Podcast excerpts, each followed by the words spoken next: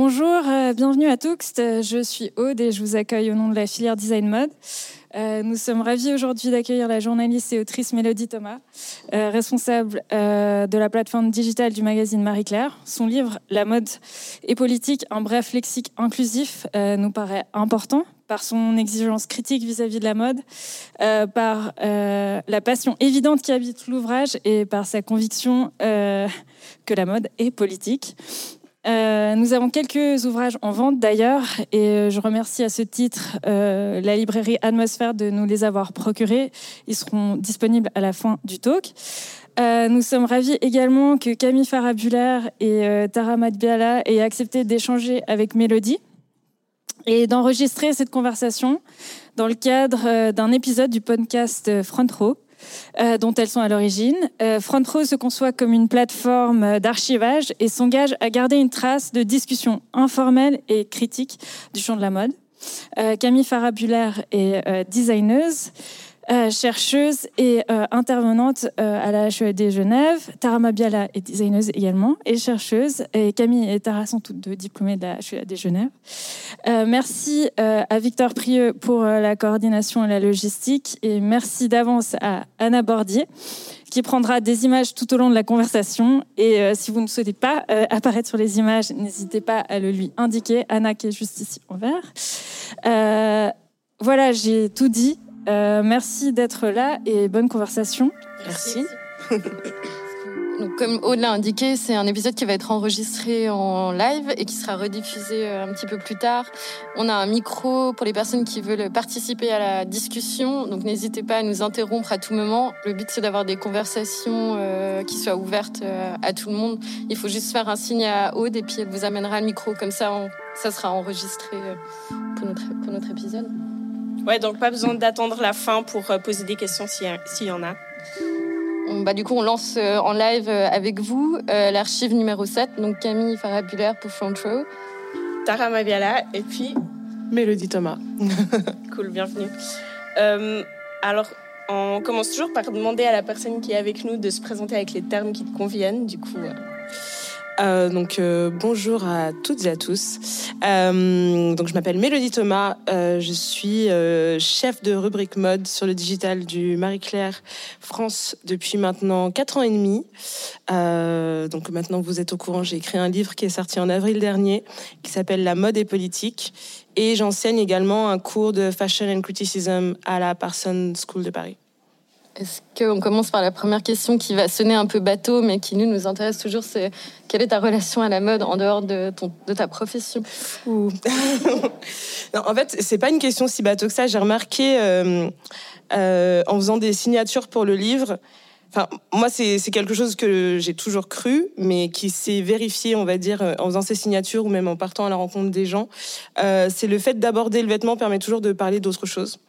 Euh, donc, en vérité, euh, c'est en, y réfléchissant même forcément tout au long de l'écriture. Pourquoi est-ce que je me retrouve à écrire un bouquin comme ça qui s'appelle La mode et politique et, en fait, je pense que très rapidement pour moi, euh, genre la mode a été une manière euh, de de, de, m'affranchir, on va dire, un petit peu euh, du carcan parental. Je pense qu'on a tous connu ce moment où on est petit et un jour, bah, on a un parent qui essaye de nous faire porter un truc et on n'est pas dedans, quoi. Et on se dit, bah non, c'est pas moi, je veux porter autre chose, c'est ça que j'ai envie de porter. Je pense que ça commence là et, et au fur et à mesure de nos vies, bah, nos goûts se développent et, et c'est comme ça. En tout cas, moi, c'est la manière dont j'ai dont j'ai commencé à entretenir un, un, rapport avec la mode qui, qui n'est pas du tout professionnel.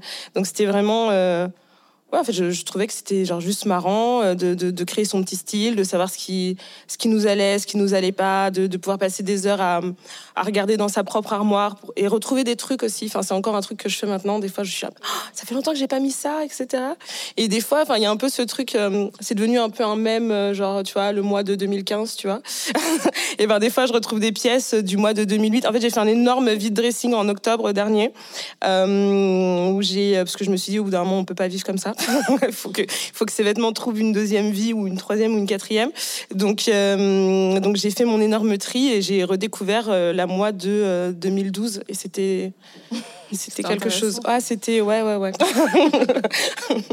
ouais du coup, tu as quand même un Enfin, comment du coup est-ce que tu, tu lis cette, cet intérêt que tu as personnellement à du coup la manière dont tu écris et dont tu traites de sujets ou même je sais pas, quand tu couvres un défilé ou... Bah, je pense qu'en fait, euh, ça fait de la mode un prisme finalement. Un prisme à travers lequel on observe les choses, on observe les gens. Euh, moi, j'avais une obsession quand j'étais petite. Euh, je viens d'une famille, enfin en tout cas, ma mère est catholique. Elle nous emmenait à la messe tous les dimanches avec mes frères et sœurs. Et ma mère avait ses vêtements du dimanche. Donc elle avait son manteau. Moi, je me souviens, elle avait un manteau camel qui, se fermait comme une écharpe. Je trouvais incroyable. C'est une des seules occasions où elle mettait du rouge à lèvres. Et donc il y avait ce rapport aussi du vêtement comme apport de dignité que je trouvais euh, que je trouvais hyper important. Et je pense que voilà ça fait partie de ces espèces de sensations ou d'émotions qu'on conserve et qui s'inscrivent en fait euh, sur la durée dans en tout cas dans mon rapport aux vêtements. Et euh, et oui je pense que moi à la base j'en parlais un petit peu tout à l'heure avec Aude à la base moi je voulais être journaliste musique pour tout vous dire donc euh, j'étais pas du tout une énorme collectionneuse de magazines de mode. Je regardais pas Fashion TV euh, tous les jours euh, en Qui espérant. regarde Fashion TV C'est une bonne question. C'est une très bonne question. Mais en tout cas, ce n'était pas moi. et et donc, euh, et en fait, c'est juste que j'ai le, magazine pour lequel euh, je voulais faire mon stage, ils avaient déjà trouvé leur stagiaire musique. Ils m'ont dit, on a un poste en mode. Et moi, la mode, euh, voilà, moi, pour moi, c'était vraiment quelque chose de personnel. C'est quelque chose que je portais, qui m'intéressait. Il m'arrivait d'acheter des petits magazines, etc. Mais je n'étais pas obsédée par les dernières tendances et pour savoir si ce que je portais vraiment, ça faisait de moi la fille cool de la fac ou du lycée, peu importe.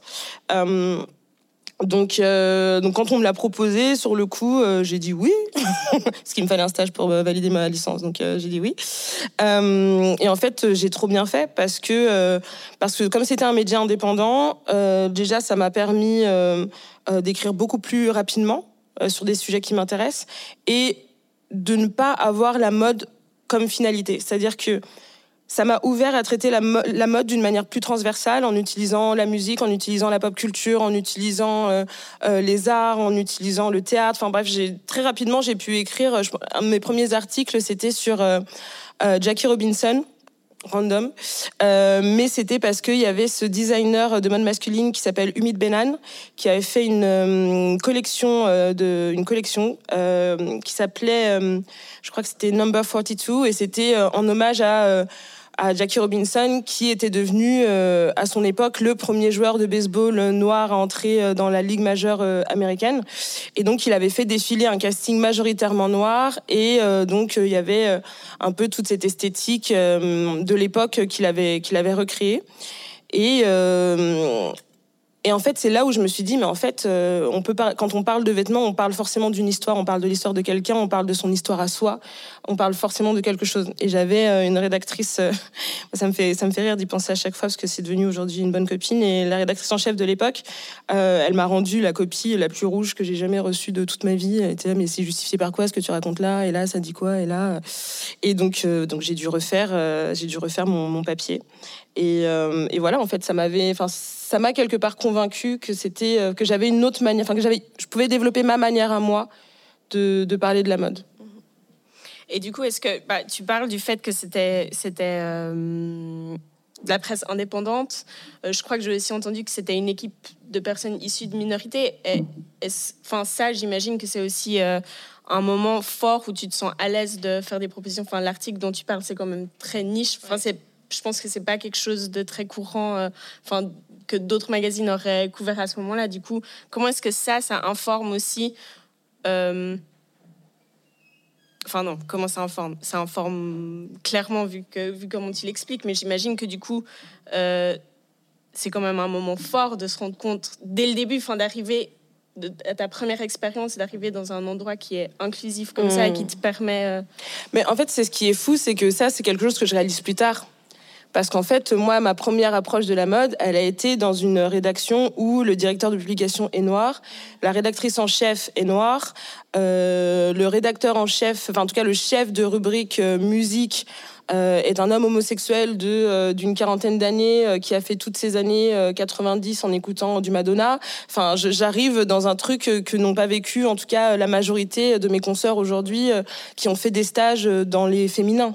Euh, et donc j'arrive dans un endroit où on me dit, euh, bah, propose ton sujet et si ça nous intéresse, pourquoi pas, euh, faisons-le.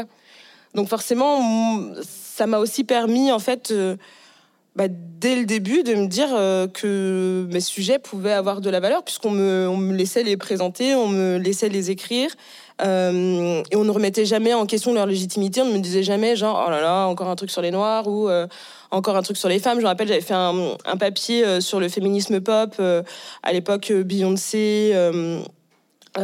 etc. Et, personne, bah, alors qu'on pourrait se dire magazine indépendant, ils auraient pu se dire bon, Beyoncé, t'es mignonne, c'était un peu trop mainstream et tout. Et au contraire, on m'a dit ok, ton sujet est cool.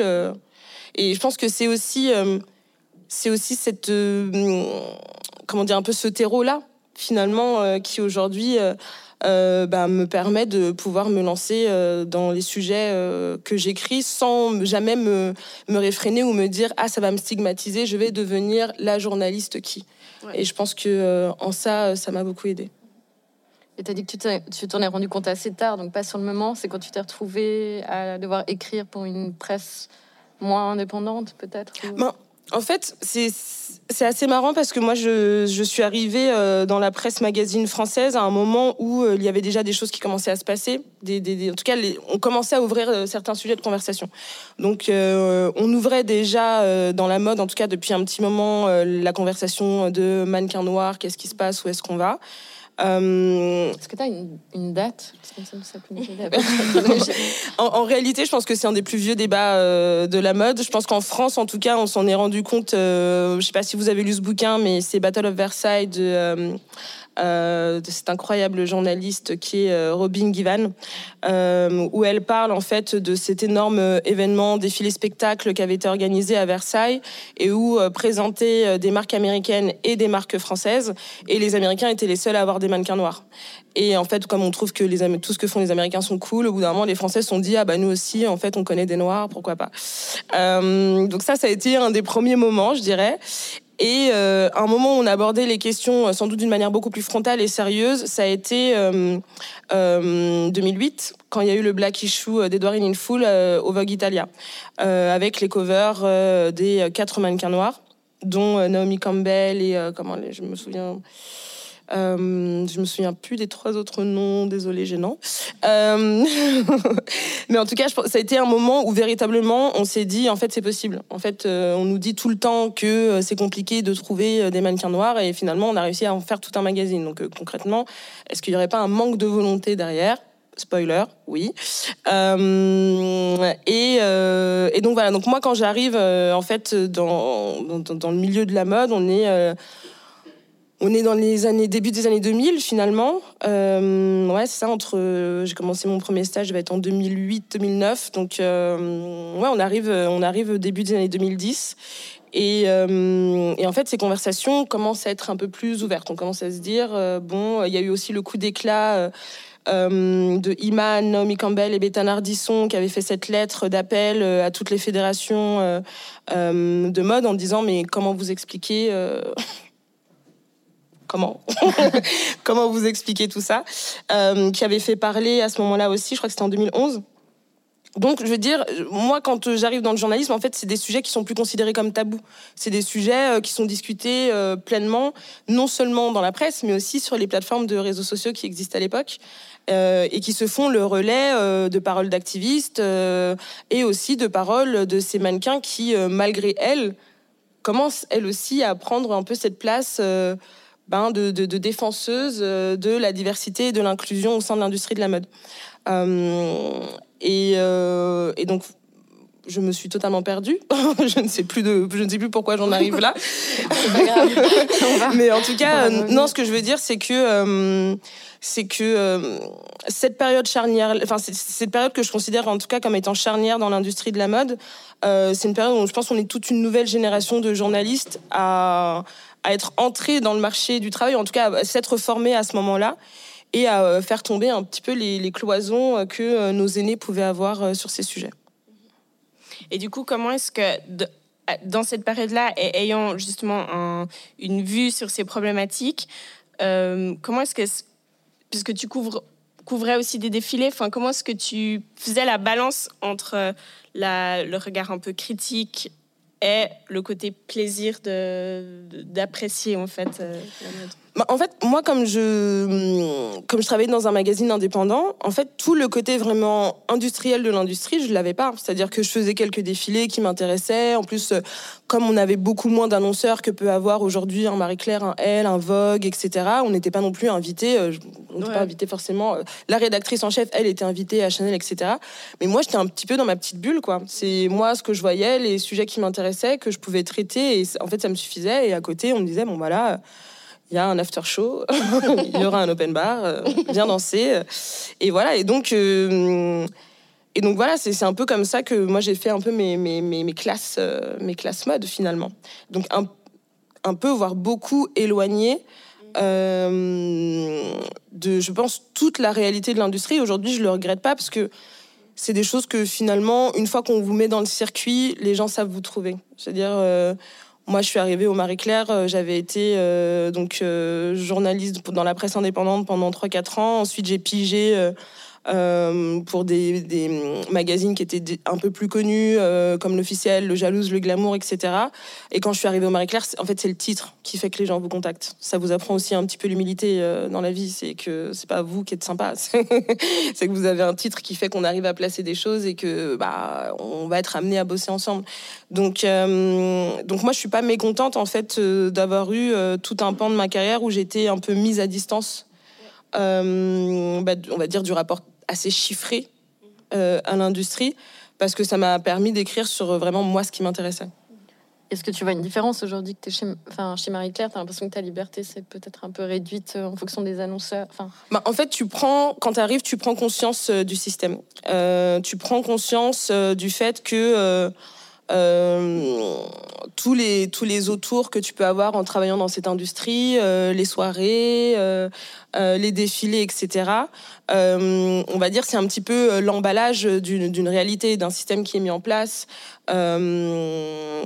avec des bons et des mauvais côtés, hein, d'ailleurs. Hein, tout, tout n'est pas à jeter dans une poubelle, mais, mais tu réalises que c'est contrairement à ce que je pouvais faire avant, parce que même en tant que freelance, ce qui est bien quand tu es freelance, c'est que généralement tous les trucs annonceurs, elles le font en interne.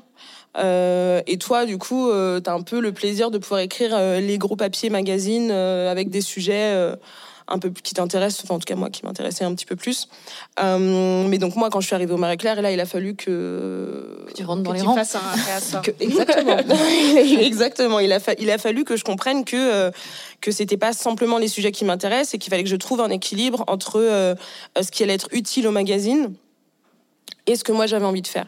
Et c'est important de le dire aussi parce que euh, même en dehors de euh, la vision euh, très mercantile de l'industrie de la mode, il y a aussi une vision très technologique qu'il faut prendre en compte. Moi, je travaille sur un site internet.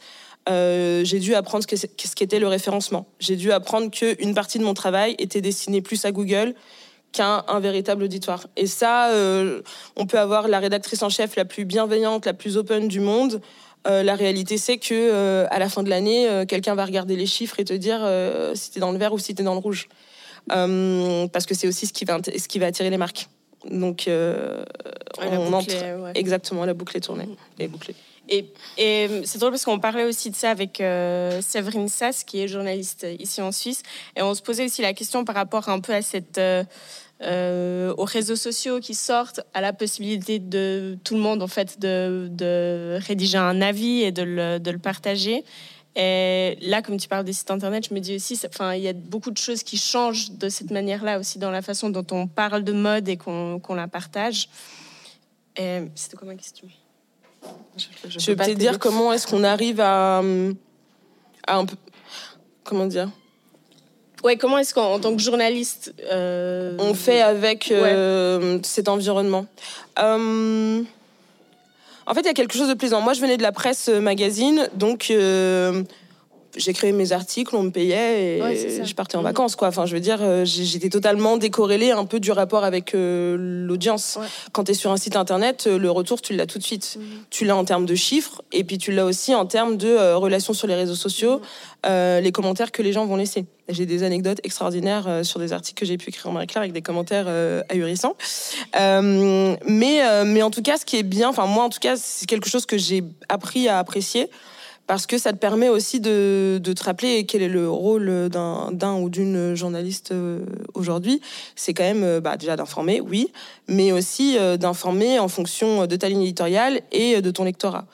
Euh, donc moi, tout mon challenge, ça a été, Marie-Claire, euh, quand je suis arrivée, euh, il y avait cette envie, on va dire, de la part de la presse féminine, je en France, mais même, je pense, un peu partout en Europe et même dans les pays occidentaux de manière assez globale, bah, d'aller à la rencontre bah, de nous, de nous dans cette salle, qui n'étions absolument plus intéressées par ce qu'elles étaient en train de raconter, parce qu'on se sentait pas ni représentées, que ce soit dans notre apparence euh, physique ou même dans nos intérêts. Enfin, moi, avant de faire mes entretiens pour Marie-Claire, j'avais pas dû ouvrir un Marie-Claire. Euh, Depuis longtemps.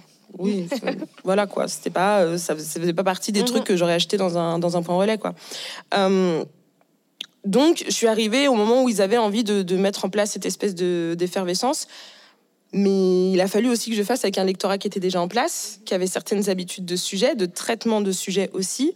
Euh, et ce qui est assez intéressant, c'est que sur le digital, on se rend compte très rapidement qu'on peut avoir une audience en fonction de chaque plateforme sur laquelle euh, on écrit. Donc, euh, on a l'audience du site internet. Donc, ça, c'est des gens qui, oui, il y a des gens qui tapent encore des sites internet. Notre homepage fait des vues incroyables. Donc, il y a des gens qui tapent marieclaire.fr et qui veulent voir vraiment tout le site et tout ce qui s'y passe. Merci à eux parce que vraiment, c'est un truc que j'ai pas fait depuis une éternité, je pense. et puis, il y a les gens sur Facebook alors euh, sur Facebook généralement, alors je pense qu'on sait tous qu'aujourd'hui il y a une, un petit renversement de vapeur sur Facebook. Euh, quand on a commencé, on était tous jeunes fringants et on voulait faire des grosses soirées, on se retrouvait tous et c'était sympa. Et aujourd'hui, ben euh, on s'est rendu compte qu'on est souvent contacté surtout par nos mères, nos tantes, qui, qui utilise encore euh, Facebook Messenger pour nous envoyer des messages. Il dit mais tu ne me réponds jamais, je ne vais jamais sur cette application, donc non, je ne te réponds pas. Euh, et donc, euh, qu'est-ce qu'elles font vu que tu ne réponds pas? C'est qu'elles sont sur les commentaires de marieclaire.fr. Voilà. N'hésitez pas à aller chercher le nom de, vos, parents. mais non, trêve de plaisanterie. Ce qui est intéressant, c'est que par exemple sur du Marie-Claire, ce qui va les intéresser sur Facebook, ça va être voilà, si je fais les meilleurs groupes, les meilleurs looks de Grace Kelly ah là, j'ai fait mon carton d'audience pour la semaine. Je peux euh, ensuite écrire sur tous les sujets qui moi m'intéressent parce que euh, elles m'ont fait, elles m'ont fait mes clics. Elles ah, stratégie, stratégie. Et ah. ensuite. Ah mais le jour où j'ai fait euh, les meilleurs looks de Romy Schneider dans Sissi, qui est une petite passion personnelle, donc ça m'a pas coûté trop de l'écrire. J'étais très tranquille. On m'a on m'a mise en paix pendant très longtemps. donc merci à toutes ces femmes qui ont cliqué sur cet article. Euh, donc voilà, elles, elles vont être très intéressées par ça. Euh, Instagram, comme c'est beaucoup plus de l'image, euh, en vrai, ça va pas forcément les intéresser de savoir les meilleurs mm. looks de telle influenceuse. Grace Kelly, pas du tout leur truc. Par contre, si on va avoir, je sais pas, des graphiques, une citation, un sujet de société un peu plus anglais, une vidéo un peu bien foutue, là, ça les intéresse. Euh, et Twitter, euh, là, il faut un truc qui démarre une conversation, quoi. Faut, euh, venir avec la grosse artillerie de je sais pas moi, un papier qui avait bien tourné sur Twitter, c'est quand j'avais fait Où vont nos vêtements quand on les donne? Et c'était en fait sur les décharges textiles à ciel ouvert au Ghana. Et ça, ça avait beaucoup fait parler, ça avait beaucoup fait parler sur Twitter. Donc voilà, donc c'est vraiment une plateforme. Limite, on change de ligne éditoriale en fonction de chaque mhm. plateforme. Et à la fois, c'est un exercice hyper intéressant parce que moi, j'étais très frustrée quand je suis arrivée au Marie Claire parce que c'était pas forcément, euh, enfin voilà, les meilleurs looks de chez, enfin c'est pas forcément mes marottes, mais euh, j'ai réussi, on va dire, à, je me suis dit bon, au bout d'un moment, c'est des articles que les gens lisent. Euh, je dois, les, je dois le faire. On m'a dit qu'il fallait que je le fasse, donc il faut que je le fasse comment est-ce que je peux le faire de manière à ce que ça me coûte pas trop en termes d'énergie, de morale et de mental, et en même temps euh, où en fait il y a quand même des choses à dire. Mhm. Donc euh, par exemple, euh, je, me suis fait un petit kiff avec les meilleurs looks de Michelle Obama, et ça a été une occasion pour moi de dire ok comment est-ce qu'une première dame en position euh, utilise la mode, euh, et notamment Michelle Obama, ce qui était hyper intéressant, c'est qu'elle est arrivée et elle a dit, OK, je ne vais porter que des designers américains, et si possible, que des designers euh, issus de l'immigration. Mhm. Et en fait, à travers la manière dont elle s'habillait, elle parvenait à faire passer... Bah, quelque part un message politique qui était en accord avec ce que défendait son mari. On va pas trop s'avancer sur ce sujet parce que bon, mais euh, voilà. En tout cas, en termes en termes d'image et en termes de marketing, puisqu'on peut, on peut, on peut aller là, euh, c'est très intéressant. Un autre truc qui va fonctionner sur le même sujet, c'est Melania Trump. tous les looks qu'elle a pu faire d'un peu problématique, ça intéresse les gens. Voilà. Donc voilà, c'est un peu tout le truc de, de, de faire avec le fond aussi d'articles que tu as et trouver un angle en tout cas qui, qui te dise qui te fasse dire euh, ça peut avoir une validité et si quelqu'un tombe dessus, euh, ben au moins c'est pas quelque chose dont on a à rougir. On a euh, quelque chose avec un peu de fond euh, derrière quoi, et pas juste les robes à paillettes, etc., etc. Ouais, ce qui est aussi assez logique avec ton parcours, ce qu'on peut imaginer, c'était c'est aussi pour ça que les gens viennent vers toi, c'est parce que tu arrives à, faire un tout qui est qui peut plaire à différents publics. Ben, je pense que quand je suis arrivée, j'avais un peu ce truc euh, bah, de, très, de très presse indépendante, ou en tout cas euh, presse très mode, euh, parce qu'ensuite l'officiel, quand même, ça reste. Enfin, c'est vraiment. Ça, reste un petit peu niche, on n'est pas sûr du grand public. donc il a fallu, moi, que je m'adapte et que. et qu'en fait, moi, c'est un mot que j'ai appris à adorer, c'est la vulgarisation. Il a mmh. fallu que je vulgarise ce que je savais et ce que je trouvais intéressant.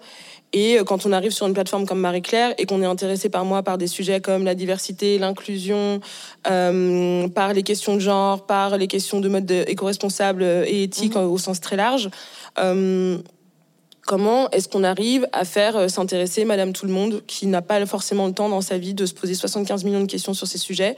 Comment on fait pour que bah, elle tombe un jour sur la newsletter du Marie-Claire et qu'elle clique? Et qu'elles se euh, ouais c'est vrai je me suis jamais posé cette question. Et bah ça a été tout mon travail et finalement je pense que j'aurais sans doute jamais pu écrire le livre si j'avais pas eu en fait euh, ce petit déclic aussi de se dire euh, oui, on sait des choses, on travaille dans cette industrie, on lit sur cette industrie, on va lire des ouvrages universitaires, on va lire des articles, on va faire plein de choses. Mais finalement, si on veut vraiment aider à changer les choses et si on veut vraiment avoir un impact, il faut qu'on s'adresse bah, aux gens de, tout, de la vie de tous les jours. Quoi. Et je pense qu'en fait, on a beaucoup plus de chances au final de changer les choses en parlant à sa boulangère euh, qu'en parlant euh, à des fois une consoeur euh, avec laquelle on est déjà plus ou moins d'accord, quoi, peu ou prou. C'est justement en revenant à ce lexique. Effectivement, moi je me posais la question rien que du titre, hein, la mode et politique, comment ça a été perçu, parce que j'ai l'impression que c'est encore un gros mot de politique dans la mode. Je ne sais pas s'il y en a qui sont d'accord ou pas dans l'audience, mais c'est encore assez compliqué. Et euh, est-ce que c'est quelque chose qui a été réfléchi, enfin, tu vois, pendant longtemps, ou, euh, mal accueilli, ou bien accueilli, au contraire? Ou une évidence. Enfin, est-ce que, c'est, est-ce que le titre était une évidence Enfin, parce que j'ai l'impression que tu parles justement de de, cette vulgarisation Est-ce que c'est ça qui t'a donné envie de dire bon, en fait, euh, tous ces termes que j'utilise souvent au quotidien dans mon travail, il faut que, il faut que il y ait un leak, enfin que les gens puissent avoir accès vraiment à tout ce que ça veut dire. le titre, en fait, je l'ai eu en tout dernier et j'étais passée par un million de, possibilités de titres. Euh, mais finalement, c'est celui qui s'est imposé parce que finalement, il je saurais pas comment dire. En fait même si il euh, parce que oui forcément il titille euh, il titille un peu surtout sur des sujets et des endroits où je pense que beaucoup de gens dans l'industrie n'ont pas envie de d'aborder ce, certaines thématiques. Mais en même temps euh, il me semblait le plus évident parce que le titre, c'est La mode est politique, mais ce que j'avais envie de dire, c'est euh, La mode est politique parce que nous le sommes. Nous sommes politisés, donc la mode est politique. À partir du moment où on politise les corps, on politise les êtres, on va forcément politiser la manière dont ils se dressent. Euh, et donc ça, c'est venu à la toute fin. Euh, mais au commencement, j'avais surtout une liste de mots. Je me suis dit, OK, si je veux parler de ce qui fait en tout cas de moi, ce qui m'a intéressé sur les 10 à 20 dernières années dans l'industrie, quels sont les mots qui me viennent en tête? Et donc, euh, très rapidement, je me suis dit, OK, bah, le body positive, ça me semble être un incontournable. Euh, Black Models Matter euh, sur les mannequins noirs, oui aussi, ça me semble important. En France, on a eu plein de, de polémiques. voilà, on a eu cette polémique autour du vêtement républicain. Qu'est-ce que les jeunes filles doivent porter à l'école ou pas? Mm. Est-ce qu'il faut revenir à l'uniforme? Donc, je me suis dit, vêtements républicains, on est obligé de l'avoir aussi.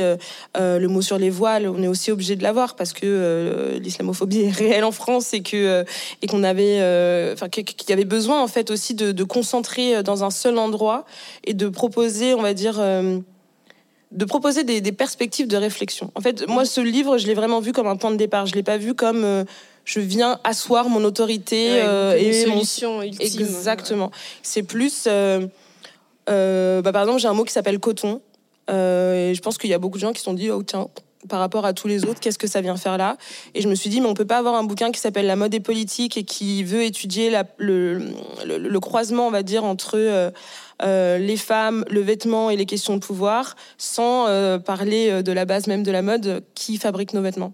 Et donc, à travers l'histoire du coton, finalement, on revient un petit peu sur, sur quoi repose l'industrie en elle-même. Et j'étais tombée sur ce, sur ce livre qui est incroyable et donc je vais pas me souvenir du nom de l'auteur, mais qui s'appelle L'Empire du coton. Je, crois qu'il s'appelle Svet, mais alors son nom de famille, je ne vais pas l'avoir. Tu, tu nous rediras, mais je vous redirai. Mhm. Euh, et en fait, euh, il a écrit un énorme pavé euh, qui retrace l'apparition du coton, notamment en Occident, comment est-ce qu'on a exporté d'abord les fibres et comment on en est venu à exporter ensuite bah, les êtres humains, comment on est venu aussi à, à déraciner des cultures entières. Euh, de, euh, de, natifs américains euh, pour pouvoir avoir des champs de coton et pouvoir exploiter des êtres humains qui y travaillent. et comment aujourd'hui, même si on a, même si les questions de colonisation et les questions de d'esclavage sont mises un peu plus en, retrait, bah, la question des Ouïghours de Chine a réveillé un petit peu tout ça. Et en fait, le cœur de cette question reste le coton. Et c'est les femmes, enfin, aujourd'hui, on va avoir, si on prend la question ouïghour, on a euh, des personnes euh, minorisées qui sont esclavagées pour euh, récolter et produire des fibres de coton qui sont ensuite envoyées dans d'autres pays où d'autres femmes vivent pas d'une manière très agréable et sont obligées de coudre nos vêtements à un prix dérisoire pour ensuite encore une fois les faire voyager jusqu'à nous. Et donc voilà, c'est un peu euh, toutes ces histoires-là que, j'avais envie de raconter, auxquelles j'avais envie de donner une place. Et euh, voilà, c'était à la fois, euh, je sais pas, je pense que, en fait, j'avais vraiment envie d'un bouquin où je me dis, voilà, ça fait, ça va faire euh, dix ans que je bosse dans ce milieu. Ma mère, gentiment, lit certains de mes articles euh, dans des magazines où des fois, elle doit se dire, je sais même pas qui est ce monsieur, c'est pas très grave. mais bon, elle voit ma signature, ça lui fait plaisir. Elle me dit, ah non, c'est bien écrit, c'est sympa. mais j'avais envie d'un livre où, où elle comprenne vraiment pourquoi je fais ce travail et que oui, j'ai mes Fashion Week, je peux faire des voyages de presse qui sont très cool, etc. Mais moi, ce qui m'intéresse vraiment, c'est de, de comprendre, en fait, la place et le, le rôle qu'occupe le vêtement euh, dans nos sociétés actuelles euh, et notamment, euh, je le précise, en Occident. Parce que je ne vais pas prétendre avoir un savoir surétendu non plus mhm. sur toute la l'autre moitié, enfin tout, le reste, tout le reste du globe. Mais en tout cas, concernant l'Occident, j'ai essayé d'être un peu ouverte et surtout, j'avais aussi envie de, de, de comment dire relocaliser la conversation en France parce que c'est un peu devenu une petite marotte euh, française de dire euh, toujours prendre des problèmes américains et de venir les apporter chez nous.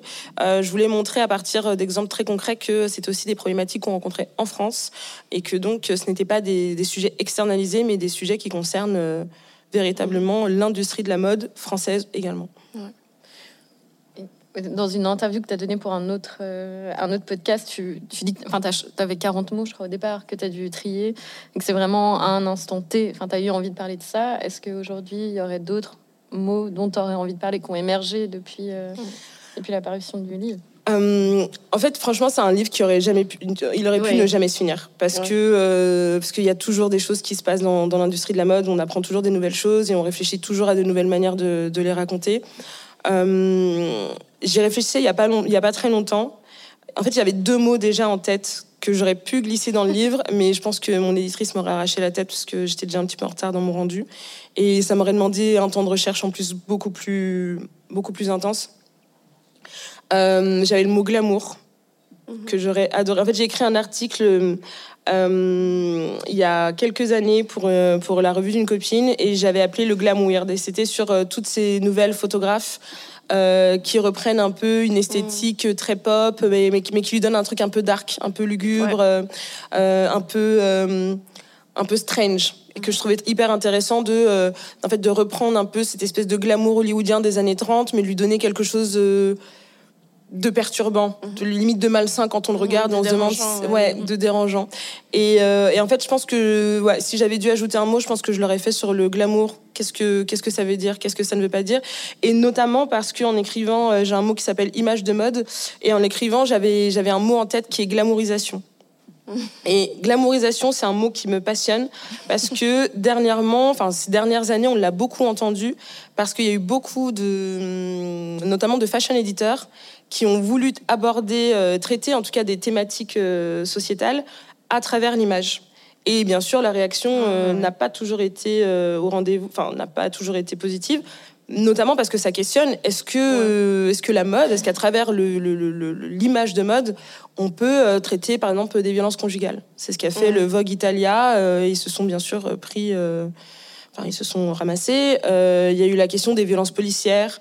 Euh, Il y a plein de questions comme ça qui sur un défilé, bizarrement, peuvent être traitées d'une manière. euh, Enfin, comme c'est un moment, un instant T, je pense que la réaction est un peu moins euh, virulente. euh, parce que je me souviens euh, de quand Kirby Jean Raymond a fait son défilé autour des violences policières avec son label Pierre Moss, où certains des mannequins avaient des t-shirts troués comme s'ils avaient des, s'étaient pris des impacts de balles, où les chaussures étaient ensanglantées et sur certaines il y avait écrit I can't breathe euh, en mémoire. euh, à malheureusement beaucoup trop de jeunes hommes noirs euh, qui sont morts aux mains de la police américaine. Euh, mais au sein d'un défilé, c'est vraiment vu comme un acte de, pro- de protestation. Oui, Ouais, c'est oui. mieux. Parfait. Euh, désolé, je sais pas si c'est quelque chose du coup que vous alliez euh, dire par la suite par rapport du coup euh, à, à Pyrmos, mais ce qu'il racontait lui, c'est que euh, même si on a pu voir euh, beaucoup de mouvements contestataires euh, être faits dans le cadre de défilés, même euh, à l'époque quand McQueen euh, parle du viol des Écossais par les Anglais, des choses comme ça, lui il peut le faire parce qu'il est dans quand même une certaine position. Euh, ben, il racontait que lui, ça a été un effondrement Mm. euh, au niveau marketing et des achats et qu'il y a énormément d'acheteurs euh, qui l'ont quand même lâché. Donc, euh, dans le symbole, ça va un peu mieux, mais lui, dans sa position, il s'est quand même fait euh, enfin, arracher. Quoi. Euh, Du coup, ouais. Totalement d'accord. non, totalement d'accord. En fait, je, je parlais juste du fait que euh, ça passait mieux. En tout cas, dans le regard du public, on comprend qu'un designer noir puisse mettre sur le sujet ce tapis et c'est pas pris comme il essaye de glamouriser la question euh, des violences policières. Euh, là où je te rejoins totalement, euh, c'est qu'effectivement, Kirby Jean Raymond, enfin moi je l'ai eu en interview, et il m'avait dit j'ai failli perdre ma marque. Et c'est vraiment parce qu'il a eu des célébrités noires américaines qui derrière ont dit vas-y on injecte l'argent. C'est ça qui l'a aidé à survivre et derrière il a eu son contrat avec Reebok qui lui a permis d'être tranquille. Mais il a failli mettre la clé sous la porte juste après ce show. Parce que euh, bah, parce qu'en fait il a mis euh, Ouais, tout a le mis le doigt secteur de la mode euh, mal à l'aise Mm. et notamment parce qu'il l'interrogeait. Alors je sais, je veux pas me dire de bêtises, mais je sais qu'aux États-Unis, euh, pour les services de sécurité, beaucoup font appel à la police, euh, à la police locale, donc euh, en l'occurrence la police de New York, et que par conséquent ils essayent aussi un peu de ménager le chou en se disant, parce qu'il y avait tout ce débat au moment de Beyoncé aussi quand elle avait commencé à dire get information, et les gens ont dit ok mais on va pas assurer la sécurité de tes concerts. Et en fait, il y a aussi, on va dire, cette espèce de comment dire de, de pouvoir exercé euh, par les syndicats de police aux États-Unis euh, qui ne se tiendrait pas en France par exemple. Enfin en tout cas en France, enfin je pense en Suisse euh, non plus. Je pense pas que des effectifs de police puissent dire ah ils ont mal parlé de nous, on va pas venir assurer la sécurité. Enfin, ça. Mais aux États-Unis en tout cas la question se pose et à la Fashion Week de New York notamment la sécurité est assurée par la, police new-yorkaise. Donc il y a aussi ce truc de peut pas non plus prendre parti. En plus de ça, effectivement, c'est un designer noir qui à l'époque était moins connu qu'il ne l'est aujourd'hui. Euh, donc euh, il y avait beaucoup moins de scrupules à le mettre de côté, je pense. Et, mais sa plus grande revanche, je pense, c'est ensuite d'avoir fait des défilés auxquels, euh, bah, si tu as envie d'être relevant dans ton écriture, tu es obligé de venir. Quoi. Donc, euh, ouais. Mais non, mais en tout cas, pour en revenir aux questions de glamourisation, ouais, c'est un mot que j'aurais. euh, glamour, en tout cas, je l'aurais ajouté. Et le deuxième que j'aurais ajouté, c'est cool. C'est cool parce que je m'en suis rendu compte. J'ai un mot. euh, Il y a deux mots qui m'ont beaucoup fait rire. euh, avec, enfin, en tout cas, en euh, je sais pas si vous vous allez rire, mais moi j'ai ri en les écrivant. Euh, j'ai fait un mot sur le camelto et il m'a fait beaucoup rire. Moi aussi.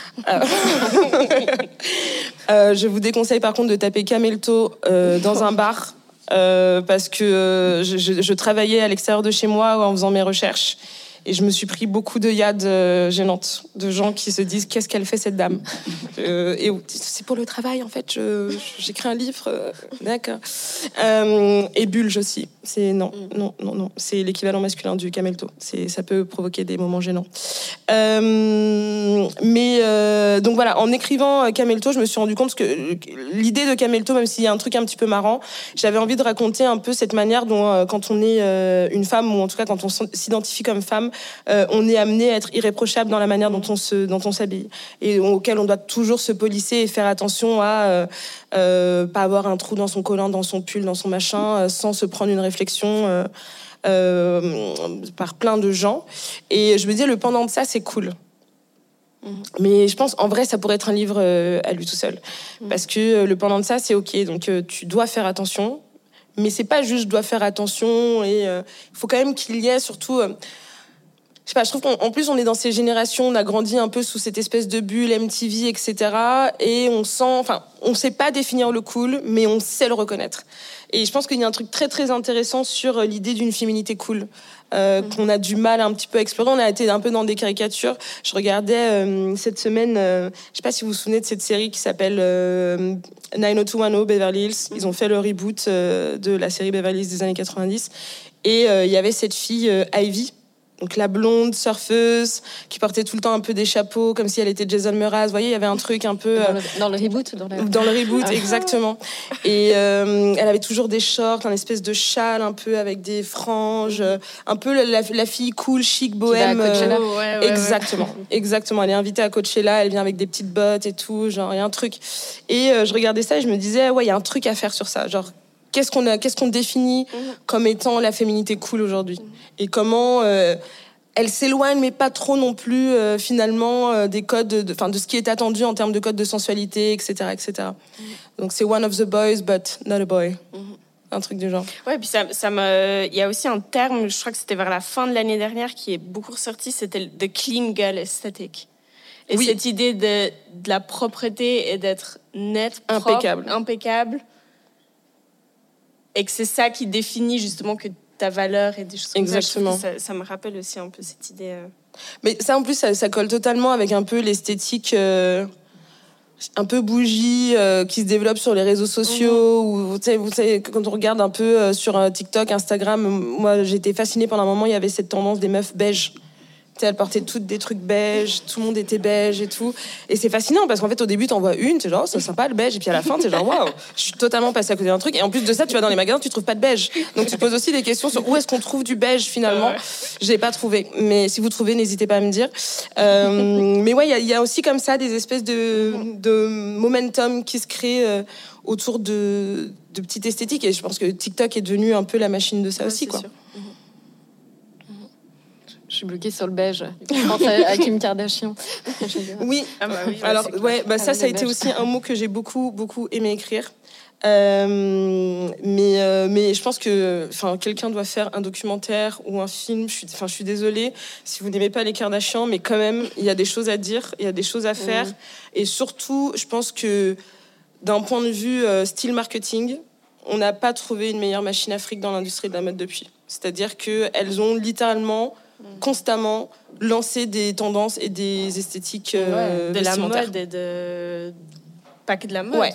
mhm. dans les attitudes, dans, Ouais. dans tout, dans les coupes de cheveux. Enfin, genre, euh, combien de temps on a vu vrai. des gens avec des ponytails hyper serrés au milieu du crâne. D'ailleurs, il y a une vidéo qui est sortie qui est trop marrante où Courtney a dit qu'elle a un trou dans les cheveux maintenant. Ça me tue. En fait, ne sou- enfin, on aime beaucoup le vêtement, faut pas souffrir comme ça. Vous arrachez pas des poignées de cheveux pour avoir une queue de cheval haute et tout, c'est chelou. C'est Elle a un trou. Elle a un creux. Lunaire. Oh là là. Elle a dit oui, peut-être que j'ai trop serré. Bah peut-être. ouais. Effectivement. C'est genre- Euh, bah, on arrive un petit peu au, au bout du temps qu'on voulait euh, consacrer à la discussion. Mais on, voilà, on ouvre aussi la conversation à tout le monde qui est dans la salle. S'il y a des questions, si ce pas des questions, juste Des observations. des observations. Des retours, un Des- mot sur les Kardashians. Moi, il y a une question que j'ai que j'ai posée à mes étudiants euh, la semaine dernière. J'aurais dit, c'est quoi le moment de mode dernièrement qui vous a euh, genre Mhm. fait péter un plomb quoi? Genre soit euh, d'un côté positif, Positif, où vous vous êtes ouais. dit c'est génial et tout, ou soit d'un côté genre hum, genre ça me gêne. C'est une bonne question. C'est une bonne question, ouais. Qui... qui a envie de se lancer Mais vous déjà, Mmh, moi, je réfléchis. est-ce qu'il y a un truc qui s'est passé genre ces derniers temps où vous vous êtes dit mais c'est quoi encore cette histoire? Euh, Bonne question. Mais je crois pas. Non? Moi, en fait, je reste bloquée parce qu'avant, justement, tu parlais de Beyoncé, etc. Moi, je reste bloquée sur des moments hyper forts que Beyoncé nous a donné à faire. Euh, du coup, ça, ça, un peu, ça oblitère tout le reste dans ma tête en ce moment, mais. euh, Pourtant, je suis sûre que oui, parce qu'en en même temps, on consomme tellement d'images, on consomme tellement de choses. Mais là, moi, j'arrive pas. j'ai- Ah, ça vient. Moi, la dernière fois, j'ai cru que j'allais péter mon crâne, mais positivement. En fait, euh, j'ai pété mon crâne négativement. C'était euh, au dernier show Yeezy de Kanye. Hmm. Ah oui. Ah, ah oui. Je Ah. croyais que j'allais encore. euh, j'allais trop kiffer le moment, et puis en fait, j'étais juste trop gêné. Ouais, De ouf. ouais, Et voilà. ouais, ouais, ouais. C'est vrai que gêner, c'est le. C'est, c'est, ouais, c'est. En fait, c'est vraiment. En fait, moi, ce que, ce que je trouve. Je vais vous mettre un petit peu dans les coulisses et tout. Euh, moi, on me dit. euh, c'était, en plus, c'était pendant la Fashion Week, donc on me dit, il va y avoir un truc Kanye West, etc. Mais. Je reçois pas d'infos vraiment sur le show et je, je- je pose des questions autour de moi parce que bon, je me dis peut-être euh, au Vogue, au enfin chez Condé Nast, ils ont peut-être des infos machin. Mais pas, mal de confrères, consoeurs me disent non, je sais pas, je sais même pas qui s'en occupe, etc., etc. Je me dis ok, les images commencent à sortir. Je me dis qu'est-ce qui se passe? Qu'est-ce qui se passe? Et en fait, euh, j'apprends que euh, il avait un premier bureau de presse qui, je pense, a dû voir la collection et a dû dire bah pas pour nous. en tout cas, lui dit qu'il a viré son bureau de presse 24 heures avant le défilé. Il en a trouvé un second. Et je pense que le second s'est dit bon, on peut prendre l'argent, mais on va essayer de faire un peu un espèce de management de communication. Et en fait, quand on regarde dans la salle, c'est majoritairement de la presse euh, américaine qui était invitée. Euh, et je pense que c'était une- pas forcément une bonne idée, parce qu'en Mhm. France, je suis pas sûre que les gens auraient forcément réagi euh, de manière incroyable. Enfin, les gens ont réagi en France, mais juste parce que ça parlait sur Twitter et ils se sont dit euh, Google va nous apprécier et on va faire nos audiences pour la semaine. Mais je pense pas que ça aurait choqué euh, la plupart des dames euh, qui viennent, euh, qui travaillent dans les magazines. Pense qu'elles auraient dit Oh, ouais, c'est vrai que c'est intéressant psychologiquement. Je sais pas. Mais en tout cas, non, c'était très gênant. C'était, c'était, c'était très grave ce qui s'est passé. Et en fait, ce qui était d'autant plus grave, j'ai vu ça sur Twitter après, c'est une fille qui disait que bah, forcément, il a rien, enfin, c'est pas quelque chose qu'il peut vendre, parce qu'il s'est fait lâcher ensuite par, je crois que c'était avec Gap qui faisait ça ou un truc. Je sais même pas avec qui avez. C'est pardon? Oui, c'est Ouais, voilà. Et donc, du coup, bah, ils se sont bien rendus compte qu'ils allaient pas faire d'oseille avec ça. Donc, ils ont mis ça euh, dans la rue. Et il y a une fille qui s'indignait en disant Mais en fait, ce qui est dégueulasse, c'est qu'il y a des gens qui n'ont pas de quoi se vêtir. Et aujourd'hui, ils sont obligés d'aller porter un t-shirt comme ça. Ils vont aller récupérer ça. Et vous allez voir euh, euh, des personnes euh, vraiment qui vivent dans, dans, dans- dans la vraie précarité et qui vont porter ces t-shirts parce qu'ils ont, à défaut de pouvoir porter autre chose. Et ça pose aussi, Ouais, je trouve, beaucoup de questions sur. Euh, je pense, enfin, j'espère qu'il n'y a vraiment pas de pauvre euh, monsieur qui aujourd'hui euh, fait la Ouais. manche avec un White Lives Matter t-shirt. Mais je trouve que ce qui pose question aussi, enfin, je pense qu'on parle beaucoup de ces questions de diversité et d'inclusion. Et c'est vrai que moi, à la fin du bouquin, le premier truc que je me suis dit, c'est bon, maintenant on a fait ça, on a fait un bilan, un peu un espèce d'état des lieux. Maintenant, on fait quoi? Enfin, je vais pas écrire sur le racisme tous les jours. Enfin, voilà. Euh, Qu'est-ce qu'on fait à partir de ça? Et moi, ce qui m'a fasciné avec cette histoire de Kanye West, c'est qu'aujourd'hui, je pense que les gens sont tellement traumatisés euh, à l'idée de critiquer des personnes noires publiquement que tout le monde est un peu genre moi je sais pas il sait mieux que nous quand même il est noir il connaît d'autres noirs je sais pas peut-être que entre eux ils savent ça c'est ok tu vois.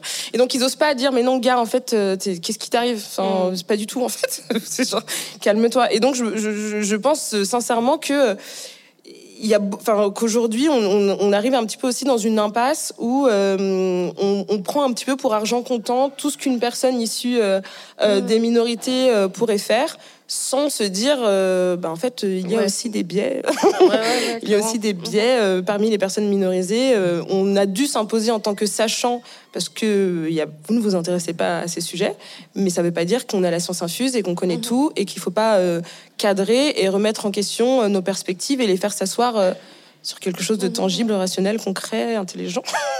Quelque chose, n'importe quoi. Voilà. Un autre moment euh, mode. euh, Mais vous, il y a rien qui vous a. Moi, je me souviens plus. Peut-être c'est Valentino. Je sais pas, c'est ce défilé où en fait les mannequins, elles, euh, elles ont tellement mal aux pieds qu'elles tombent, et puis elles ont vraiment les chevilles comme ça qui vrillent. Et je l'ai montré euh, durant un cours. Et c'est vrai qu'il y a une étudiante qui m'a dit Ah, mais c'est fait exprès. Puis je dis, non, je crois, je crois pas. je suis pas Ah. sûre, mais je, je Ah, elle pensait que c'était comme Balenciaga où ils font semblant de marcher comme ça. Exactement. Ah non. Et du coup, euh, je pense que ça, ça m'a un peu frappé quand même en 2023. Et en fait aussi de voir qu'à un moment elle tombe et le public est là et la filme quoi. Il y a personne qui va l'aider Ouais. à se relever. Et par contre, elle a le courage de, elle enlève ses chaussures comme ça et elle continue. Je me suis dit, Ah. mais c'est quand même assez badass Ouais. de faire ça. Mais euh, Bah, c'est vrai que, enfin, je pense que vous avez dû le voir un peu partout. euh, on sait que dès qu'on a comme ça des, des, des sujets sur lesquels on semble, en tout cas, avancer, il y a forcément un backlash à un moment donné où les gens se disent bon, ça va peut-être un peu trop loin vos histoires. euh, euh, faut un peu, euh, un peu se calmer sur certains sujets, tempérer, etc. Et, euh, et tu vois, la question euh, des mannequins sur des escarpins, moi, je fais très très peu, par exemple, la semaine de la couture. Euh, j'ai fait un défilé, je ne citerai pas la marque, mais j'ai fait un défilé la saison dernière et je voulais faire des vidéos pour le compte Instagram et j'ai dit à la community manager ce n'est pas possible qu'on diffuse ça. Parce qu'en fait, euh, non seulement les mannequins sont rachitiques et genre elles ont toutes l'air d'être des préadolescentes, mais en plus de ça, elles marchent, euh, enfin en tout cas elles essayent de, de marcher sur des chaussures à talons euh, de euh, 12 cm.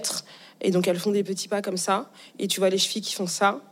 Et en fait, enfin, même si le vêtement est joli, enfin, Ouais, c'est- ça te déconcentre quand même. bah, c'est gênant en fait, c'est- c'est c'est totalement gênant. Et même un défilé avec un jeune designer aussi, euh, où euh, c'était horrible, la fille pleurait. Elle, marchait, elle pleurait. Et, même, je veux dire, même d'un point de vue marketing, si tu as vraiment envie de rester genre à la base du business, moi je vois une fille qui quand elle marche, elle pleure. Je veux pas acheter ses chaussures, je veux pas acheter ses vêtements. Genre ça me terrifie en fait. Je veux pas pleurer dans, ma vie quand je porte des vêtements. Enfin, en fait il y a une association d'idées comme ça qui est pas bonne quoi en termes de marketing. Donc, euh, mais je sens en tout cas qu'il y a euh, genre J'en parle un petit peu dans le bouquin, mais euh, dans le mot sur le body positive, mais euh, genre euh, le Covid, ça a un peu freiné bien des élans, en tout cas des prétendus élans d'inclusion, de diversité, de volonté de changement, etc. Et si vous regardez les collections qui ont suivi, tout le monde voulait faire la fête. Et qu'est-ce qu'on qu'est-ce qu'on réalise quand on veut faire la fête? Eh ben, si vous êtes pas blanche, mince et très grande, ben vous allez pas énormément vous amuser, je pense. Euh, en tout très cas, habillé. bah, bah, c'est ça. Parce que bah, vous faut porter des mini jupes et bah c'est bien connu. Euh, il faut un certain poids pour porter une mini jupe. Non, spoiler. Euh, et donc en fait, tu regardes les défilés et t'es genre c'est marrant. J'ai l'impression de revivre 2008 en fait, mais en dix ans plus tard. Et ça choque personne à part moi. Donc euh, qu'est-ce qui se passe? Mais non, je pense que ça a choqué beaucoup de gens. J'ai- j'ai- J'extrapole, mais, euh, mais, mais voilà, c'est assez intéressant de voir aussi que même euh, quand l'industrie dit on a changé, on met en place des choses, etc., il y a certaines thématiques qui restent la chasse gardée de certains corps. Euh, ah non, parce qu'ils ont découvert qu'on pouvait être très très mince et noir aussi. Donc c'est un peu euh, l'arbre qui, qui est devenu cacher la forêt. Donc on va mettre une mannequin bien bien noire, parce que quand même, et elle va être très très très migration, mais diversité, inclusion, important, c'est important. Black Lives Matter. Du coup, je profite pour poser une question. Euh, euh, je pensais à ça en regardant un sujet sur le gore-corps par la radio-télévision suisse romande.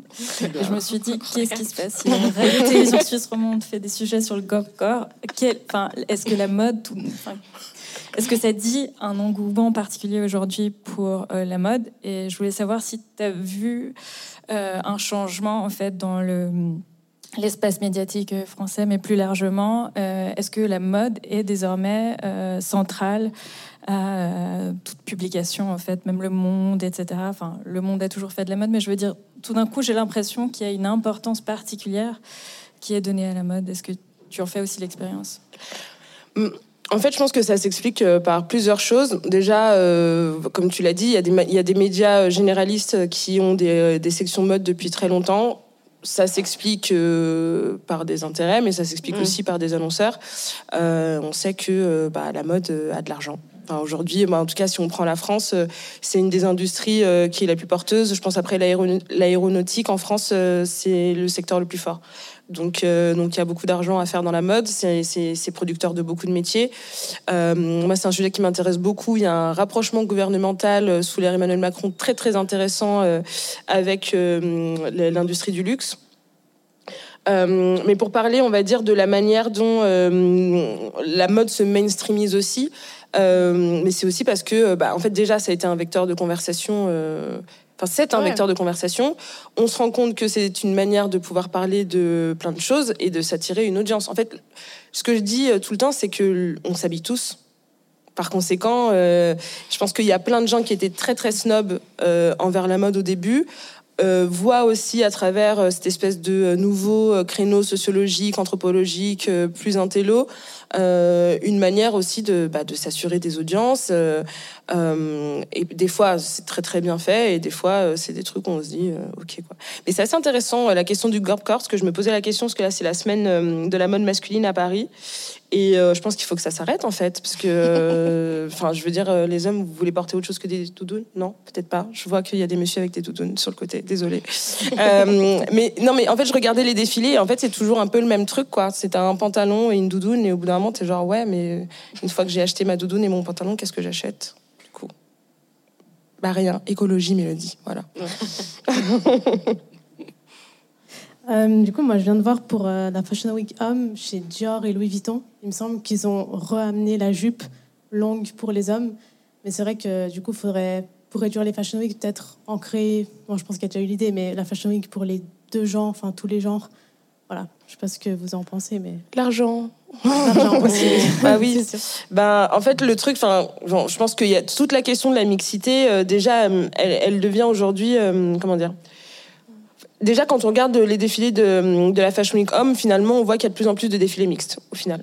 Euh, si on prend du Le Maire, toutes ces, toutes ces, toutes ces marques-là, ça fait longtemps qu'elles présentent l'homme et la femme ensemble. Euh, Il y a d'autres questions qui se posent euh, sur la question de la mixité, notamment au niveau du vêtement. Ça, ça pourrait être un sujet en soi.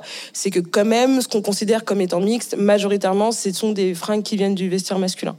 Donc euh, il y a aussi euh, tout, un, tout un sujet où pour l'instant, euh, le vestiaire qui est considéré comme étant féminin apposé sur un corps masculin, ça reste euh, soit un espèce de moment. D'ailleurs, ça, ce serait un mot que j'aurais ajouté aussi. Ah oui, moment. Moment. Parce que ouais, on est dans un truc, tout le monde veut créer des moments maintenant. Ouais. On revoit Gillo dans une robe Versace et tout, tout le monde veut. Bref. Euh, et donc, euh, et donc voilà, donc c'est moment- On crée un espèce de moment. On a vu Kid Cudi dans une robe à fleurs. On a vu Brad Pitt euh, dans Avec une robe aussi, avec une jupe. Oui, voilà, c'était avec une jupe. Timothée Chalamet avec un avec un dos nu. Voilà, on crée des moments comme ça. Et en plus, dans des espaces où on oublie quand même de dire que bon, quand t'as un chauffeur qui te dépose devant un tapis rouge, tu prends ta petite photo, t'es stylé, et tout, tu rentres chez toi, t'es un peu tranquille. Si tu dois le faire en marchant dans la rue pour rentrer chez toi, c'est déjà une autre conversation qui est amenée. Euh, mais en tout cas, voilà, déjà il y a ça sur la question mixte. Et puis, bien, oui, bien sûr, le nerf de la guerre, c'est l'argent. Si on divise, c'est aussi parce que, euh, bon, déjà en vrai, euh, réunir, parce que je sais pas si vous voyez un peu les calendriers à Paris, ne serait-ce que ça. euh, ça durerait un mois et demi et je changerais de métier en fait. Parce que déjà 10 jours la Fashion Week euh, femme, c'est pas possible. Donc, euh, donc non. Non. Mais, euh, mais non, en fait, c'est oui, c'est- des questions, euh, c'est des questions financières où euh, déjà, toute- toujours la question avec les gouvernements. Moi, ça m'intéresse un petit peu aussi parce que bah, tourisme pendant la Fashion Week, énormément de tourisme. Du coup, bah, la ville de Paris se met sous ses plus beaux jours. Le, le patrimoine français est mis en avant sous toutes ses coutures parce que bah, les marques euh, peuvent reprendre le Grand Palais, le Petit Palais, le Palais de Tokyo, tout ce qui est avec un nom palais, on prend. Euh, donc voilà, généralement, ça permet aussi de, créer ce type d'attraction-là, de, générer beaucoup de beaucoup d'argent. Euh, voilà, donc c'est, on va dire, c'est des temps forts qui ont aussi des raisons financières. Je pense qu'on l'oublie euh, beaucoup et, c'est important de le rappeler. Mais après, voilà, concernant le, le mixte ou en tout cas non binaire, je pense que pour l'instant, il est aussi toujours un peu dans des tâtonnements, toujours aussi d'ailleurs pour des raisons euh, bah, financières, je pense. J'ai l'impression que. Enfin, du coup, c'est hors contexte de la Fashion Week, mais je suis allée euh, discuter avec des designers qui viennent de chez Camper. C'est la marque à la base est censée, enfin, était basée sur le concept d'unisex quand elle a été montée dans les années 70. Et c'était la question est-ce que ça existe encore ou pas? Donc effectivement, la conclusion c'est qu'il y avait beaucoup de choses, euh, même dans la chaussure euh, du vestiaire masculin, qui étaient introduits dans, la- dans les chaussures féminines. Et en fait, les designers, ils étaient- pour eux, ils étaient complètement d'accord que la question déjà du genre, euh, femme, enfin, c'était dépassé et qu'en fait, on devait envisager ça différemment. Mais le problème, il, était plus loin. Il était au niveau, par exemple, des commerciaux qui en fait avaient besoin, même dans, le, dans les magasins, déjà d'avoir euh, deux pôles différents et ensuite euh, après de pouvoir vendre, de le vendre. Je pense aussi cette question marketing de, de pouvoir cibler, en fait, mettre les personnes dans une case et de savoir ah mais toi toi, tu as besoin de ça. toi, tu as besoin d'un petit talon et ça va être ouvert, ça va pas être confortable. Parce que c'était quand même un peu ça. Et, euh, qu'en fait, il y, a, ce problème-là, mais qui est plus euh, global, en fait. Euh. En plus, je pense qu'il y a tout un, y a tout un pan qu'on, pour l'instant, enfin, en tout cas, même moi, dans le bouquin, je m'y suis pas forcément arrêtée, mais c'est toute la question de la psychologie de la mode aussi. C'est-à-dire qu'aujourd'hui, on a ces conversations sur la sociologie, sur voilà pourquoi on porte un vêtement, la manière dont on les fabrique, etc.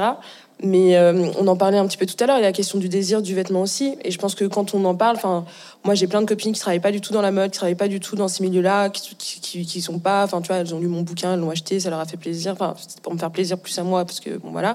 Euh, mais, euh, mais c'est des questions qu'elles, elles se posent pas forcément dans leur vie. Et en fait, quand elles veulent aller faire les magasins, bah, elles veulent trouver une petite robe à fleurs ou une tenue beige ou, euh, enfin, tu vois. non, mais je veux dire, au bout d'un moment, la réalité aussi euh, de, de la manière dont on vit en tant que, que, qu'être humain, elle se retrouve là aussi. Et je pense que vous, quand vous parlez avec vos copines de ce qu'elles ont acheté en faisant du shopping, elles vous ont pas dit euh, oui j'ai décidé d'acheter euh, un pantalon workwear pour mettre à mal les théories du genre, tu vois. Non, elles te disent j'ai trouvé ça, j'ai trouvé ça trop cool, je l'ai mis quoi. Donc, donc voilà, je pense qu'il y a aussi toute la question de, de, la psychologie où effectivement dans un magasin, je pense que demain tu fais une journée shopping avec tes copines et t'arrives et en fait tout est mélangé, en fait tu perds les gens. C'est comme sur un site internet, on a besoin de sections pour se dire, ok, là je vais trouver la mode, là je vais trouver la société, là je vais trouver, j'en sais rien, machin. Mais ils avaient essayé pendant un moment même de faire un espèce de rayon euh, mixte. Et au bout d'un moment, t'as envie de dire, oui, mais enfin, tu vends des t-shirts, frère, donc. Euh, ouais, ouais. c'est pas non plus. Euh, Une autre question? Est-ce que ça, ça sonne la fin Ça sonne la fin. Bah, merci beaucoup, Mélodie. Moi, j'ai envie de, de, te remercier aussi par rapport à um, la représentation que tu représentes. euh, et de t'entendre parler, ouais, ça, ça, ça, me fait beaucoup de bien. Coup, merci beaucoup. Merci à vous de m'avoir invité. C'était très cool. Euh, et de partager avec vous euh, ce moment, ce samedi euh, en fin de journée. J'espère que vous avez apprécié. Ouais, merci beaucoup.